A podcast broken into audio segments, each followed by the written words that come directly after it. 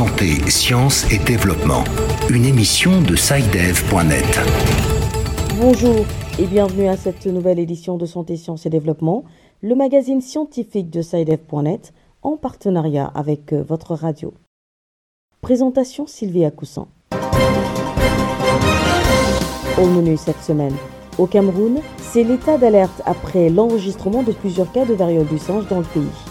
Les autorités sanitaires, quant à elles, ont activé le dispositif de surveillance. La paralysie cérébrale est une pathologie assez fréquente mais très mal connue en Afrique. Pour les spécialistes, le meilleur moyen de l'éviter reste la prévention. Notre invité cette semaine est le docteur Ezra Zongo, médecin spécialiste en oncologie et radiothérapie. Avec lui, nous faisons le point de la situation épidémiologique du cancer du sein au Burkina et des signes qui devraient alerter. Qu'est-ce que l'eczéma et comment peut-on le soigner? Réponse dans la rubrique Kesako. Et puis l'agenda scientifique, ce sera comme d'habitude en fin d'émission.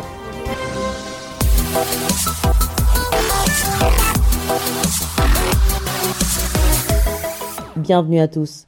Le Cameroun en état d'alerte après plusieurs cas confirmés de variole du singe signalés dans le pays.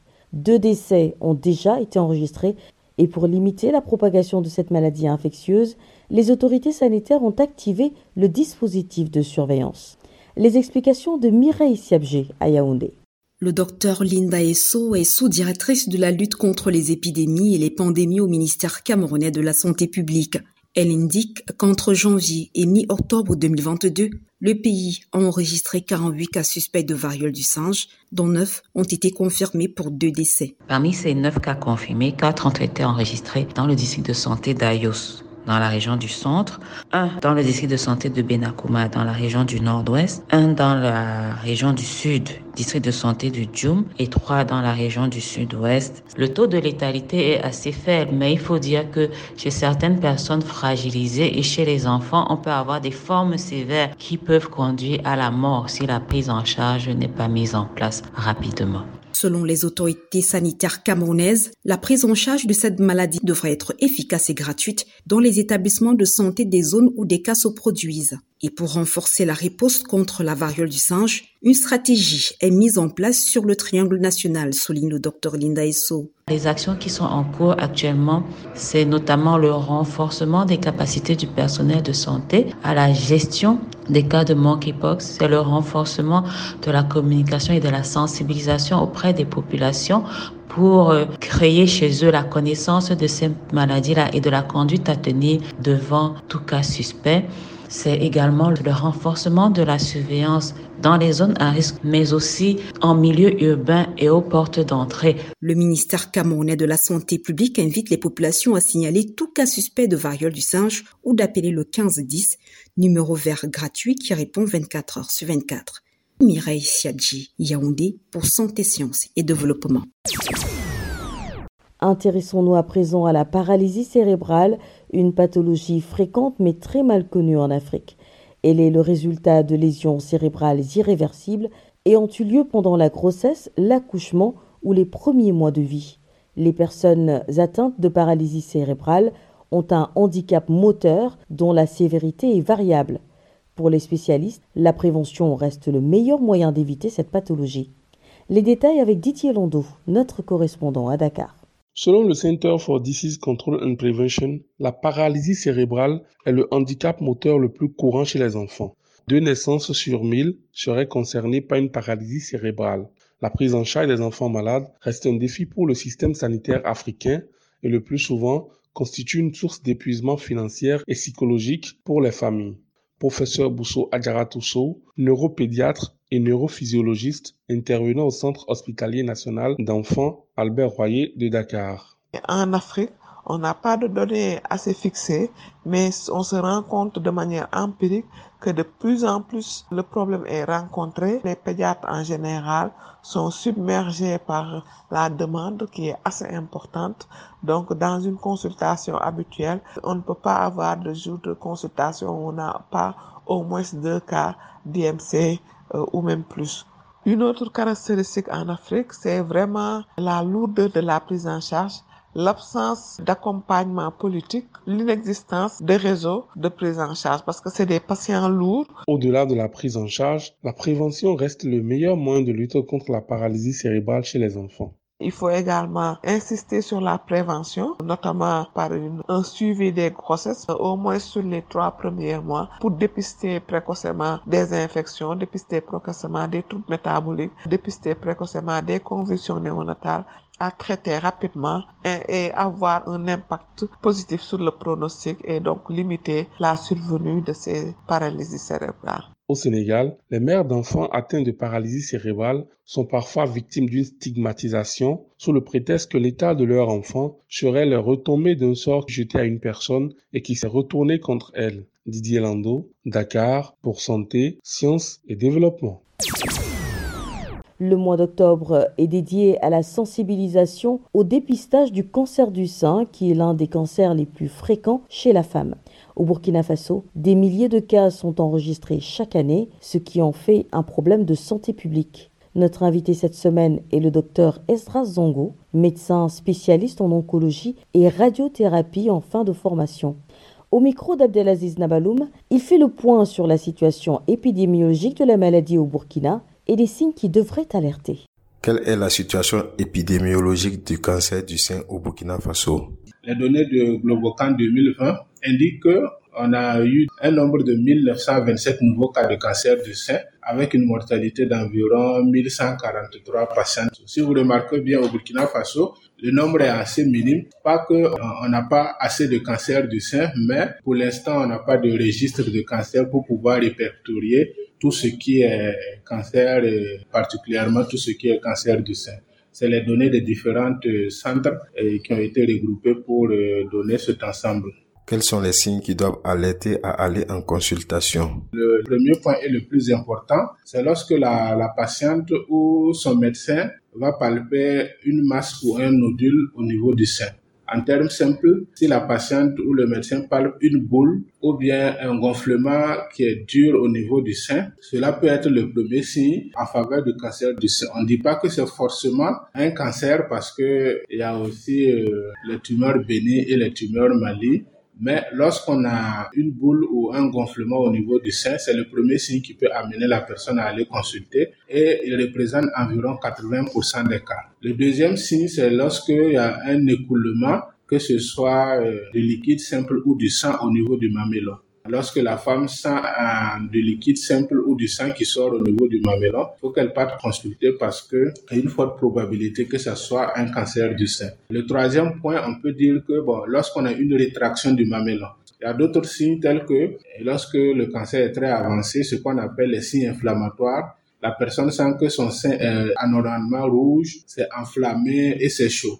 À ce moment, il faut aller rapidement consulter parce qu'à ce stade, on est déjà à un stade localement avancé. Il y a aussi la découverte d'une boule ou d'un nodule au niveau du creux axillaire, c'est-à-dire au niveau de l'aisselle. Lorsqu'on découvre là où la personne palpe une boule au niveau de l'aisselle, voilà, c'est une probabilité que ça puisse être un cancer du sein. Il faut consulter pour faire d'autres examens pour pouvoir confirmer ou infirmer cela. Est-il possible de guérir du cancer du sein? Oui, je dirais qu'il est possible de guérir le cancer parce que lorsque la patiente consulte tôt, il y a différents types de moyens thérapeutiques qu'elle peut bénéficier et être guérie de son cancer. C'était le docteur Esdras Zongo, médecin spécialiste en oncologie et radiothérapie, interviewé par notre correspondant au Burkina Faso, Abdelaziz Nabaloum.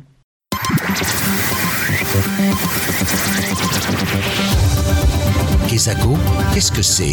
Vos questions à la rédaction, les réponses de nos experts. La question de cette semaine nous est posée par une auditrice de Guinée. Écoutons-la. Bonjour Saïdef.net, je m'appelle Rahma Souma, je suis en Guinée-Conakry. Je me pose des questions sur l'eczéma. Qu'est-ce qui peut causer cette maladie? Je voudrais également savoir si cette maladie touche aussi les adultes et comment la soigner. Merci. Mettons le cap sur Conakry pour retrouver notre correspondant Samuel Dimbadiolamou. Bonjour Samuel. Bonjour Sylvie, bonjour aux auditeurs. Alors pour éclairer la lanterne de cette auditrice, vous vous êtes rapproché d'un spécialiste. Pour répondre aux inquiétudes de notre auditrice, nous avons rencontré le docteur Ibrahim Traoré, dermatologue et enseignant-chercheur.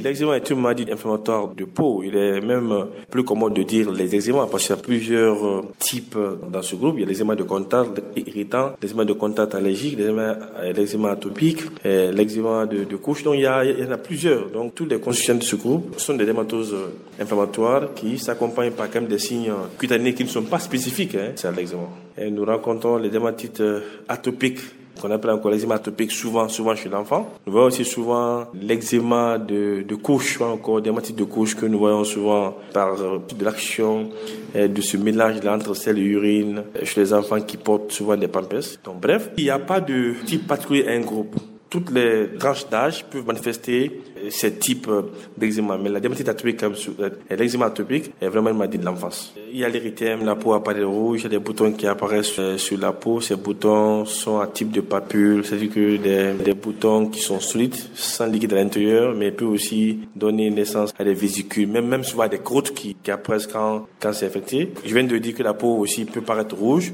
Et le signe même marquant, c'est qu'il est mal limité. Quand on voit souvent la lésion au niveau de la peau, les limites ne sont pas nettes. Donc souvent, c'est, pas souvent, c'est ces signes-là que nous posons diagnostic. Les moyens, bien sûr, il, peut toujours y avoir des moyens, mais l'eczéma de contact, comme le nom indique, est dû effectivement au contact d'une substance allergique ou alors d'une substance irritante avec, avec la peau. Ça, voilà, ça peut se faire. Mais le plus souvent, ça se manifeste même, on ne sait pas si telle est irritante ou allergique à la peau on le met sur la peau, après ça crée des problèmes. Donc, le plus souvent, les patients qui viennent pour cette dermatite ne savent pas pourquoi ils ont ça, mais lorsqu'ils savent effectivement que c'est telle substance qui, favorise cela, ils l'évitent.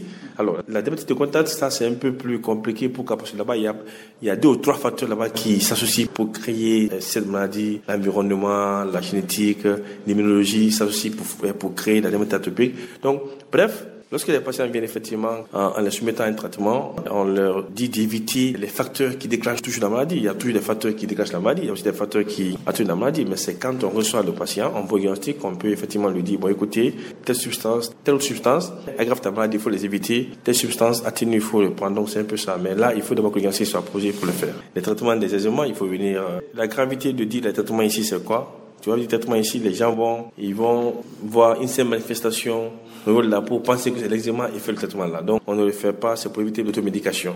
Lorsqu'il y a des signes cutanés, il faut que le patient vienne consulter, voilà, qui n'applique absolument rien sur la peau. Alors, s'il y a des choses à appliquer, qu'il euh, utilise simplement de beurre de karité, après, maintenant, qu'il vient consulter. Maintenant, quand le diagnostic est posé, on peut mettre un traitement adéquat. Voilà, Sylvie. C'était donc le docteur Ibrahim Traoré, dermatologue au CHI Donka et enseignant-chercheur. Merci Samuel. Je rappelle que vous étiez en ligne de Conakry, la capitale de la Guinée. Chers auditeurs, si vous aussi souhaitez nous adresser une question, une seule chose à faire, appelez, écrivez ou laissez un message vocal au numéro WhatsApp suivant, le plus 221 77 846 54 34. Je répète, le plus 221 77 846 54 34. Votre question, vous pouvez aussi nous l'envoyer par email L'adresse email, c'est celle-ci, podcast.sidev.net. Podcast s'écrit P-O-D-C-A-S-T et Sidev s'écrit S-C-I-D-E-V. Je répète, podcast.sidev.net. Vos questions et commentaires sont attendus à ces différentes adresses à tout moment de la journée. L'agenda. Place à Virgile Aissou avec qui nous allons feuilleter l'agenda scientifique. Bonjour Virgile. Bonjour Sylvie, bonjour chers auditeurs. Alors, que retenir à l'agenda cette semaine? Contre le cancer du sein, la campagne Octobre Rose est chaque année un rendez-vous de mobilisation mondiale. Ceci grâce à nombre d'acteurs engagés dans la lutte contre le cancer du sein, toujours croissant. Mais par consensus, la plupart retiennent le 19 octobre comme la journée mondiale contre le cancer du sein. Avant cela, le 18 octobre, c'est la journée mondiale de la ménopause organisée par l'OMS qui appelle toutes les nations à donner, à donner à la santé après la ménopause une place primordiale dans la recherche et la santé publique. Notons aussi que du 24 au 28 octobre se tiendra l'édition 2022 du Sommet international des jeunes agriculteurs SIJA. Ça se passera à Kigali au Rwanda sous le thème Les jeunes dans la transformation agricole à travers l'innovation. L'événement réunira les jeunes paysans africains, asiatiques, américains et européens. Et puis la dixième conférence sur le changement climatique et le développement en Afrique aura lieu à Windhoek en Namibie du 24 au 28 octobre 2022. Voilà Sylvie, c'est tout pour cette semaine. Merci Virgile, mesdames et messieurs, merci à vous aussi d'avoir suivi cette édition de Santé, Sciences et Développement qui s'achève. Rendez-vous la semaine prochaine pour une nouvelle émission, même heure, même fréquence. D'ici là, portez-vous bien. Cette émission est disponible en podcast sur le site sidev.net/fr. Cette émission a été réalisée sur financement du CRDI, le Centre de recherche pour le développement international, un organisme public canadien. Le CRDI investit dans le savoir, l'innovation et les solutions afin d'améliorer les conditions de vie dans les pays en développement.